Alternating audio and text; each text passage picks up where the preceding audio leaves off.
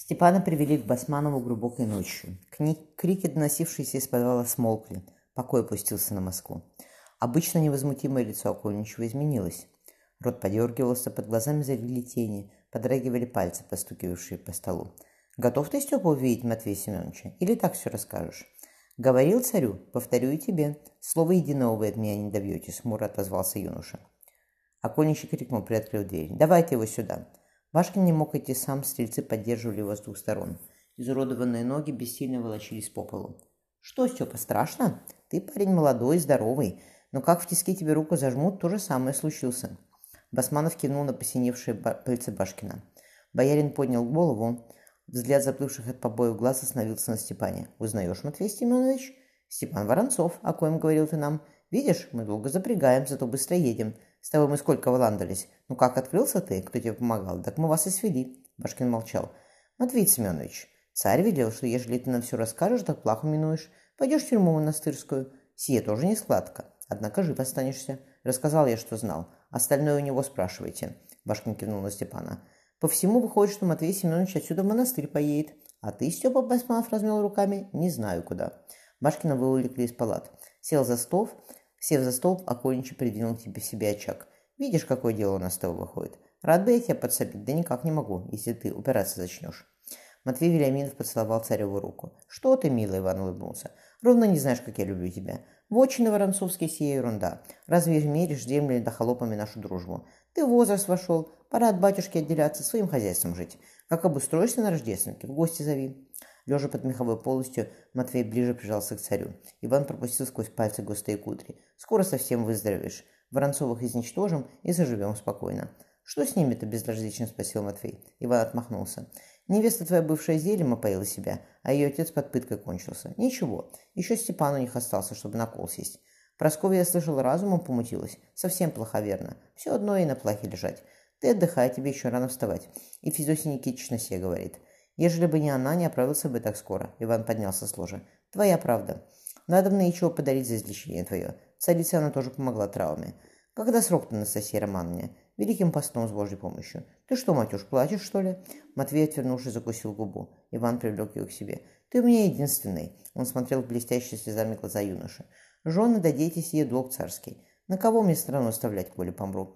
Всякий раз, когда ты от меня уходишь, прерывающимся голос ответил Матвей, словно жизнь моя исчезает. Как думаю, что ты с ней?» Скрипнув зубами, он замолчал. «Не стану врать тебе, кроме друг другу душой принадлежим. Царицу я не так, как тебя люблю, но она жена моя венчанная, богом нареченная. А я?» — Матвей сглотнул. «Разве я не твой я всем телом и существом своим? Если ты мне что прикажешь, все сделаю, сам видел». Царь предложил рот, рот палец к его губам. «Знаю, милый, однако ты не мальчик, тебе жениться надо, рот продлевать. Не вечен твой батюшка. Матвей покраснел. «Не смогу я жениться-то». «Брось», — Ваня рассмеялся. «Ты сейчас так говоришь, а придешь время, так пойдет под венец. Собрался один раз, и во второй соберешься». «Помнишь, каков я раньше был?» – вздохнул Матвей. «Всех срамных девок на, Москве, на Москве изведал. Но как вернулся с Кириллова монастыря, пошел дорогу известной и не смог. Никогда со мной такого ничего не случалось. Девка меня на смех подняла, избила ее в кровь, а все одно ничего. Стыдно мне, но ты ее знать должен». Царь коснулся губами лба юноши. «Что доверился мне, молодец. Не бойся, Сева мне умрет. Иван позвала Анастасия, глядя на широкую спину. Они лежали на просторном царском ложе. Натянув на себя парчевое с меховой оторочкой одеяло, царица прижалась к мужу. «Чего тебе?» – сонно спросил Иван. «Правда ли говорят, что Проскоя Воронцова разум потеряла?» «Совсем плоха, не узнает никого», – зевнул царь. «Может, пусть его в монастырь сошлют? Чего казнить-то?» – неуверенно проговорила Анастасия. «Степана, понятное дело, на кол надо посадить, а Проскоя пощекается, да грехи семи замаливает». Царь повернулся к жене. «Добрая ты баба, царица. — смешливо сказал он. «Получила тебя дуру днями, а ты, сам смотрю, забыла сие. Еще хочешь?» Заметив страх в глазах жены, Иван грубо обнял ее. «Тебе ведь нравится», — пошептал ей на ухо. «Ты и на казнь Воронцова побежишь смотреть, Настасья. А после казни будешь вся покорная. Я помню, как бывало. Царица, царица лишь тянула себя в воздух. Нравится, вижу. Всякий раз, как бью я тебя, ты потом ровно масло. И нахочешь глянуть, как подругу твою кнутом исполосуют».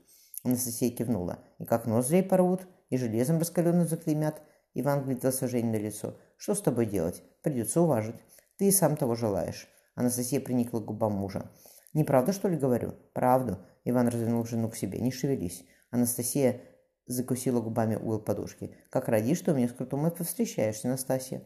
Царица низко застонала. Матвей в соседней опочивальне, услышав ее стон, заплакал. Улучив момент, когда Басманов обернулся за очагом, Степан схватил Окольничева за горло. Прижав его затоптанному полу, юноша поднес глазам Басманова горячие клещи. «Коли голос подашь, до крожи лишишься и жизни тоже. Не губи, проскулил Оскольничий. Я тебе золото дам, сколько захочешь. В глотку у себя заткни, собака». Степан плюнул Басманову в лицо. «Где родители мои? Мария где?»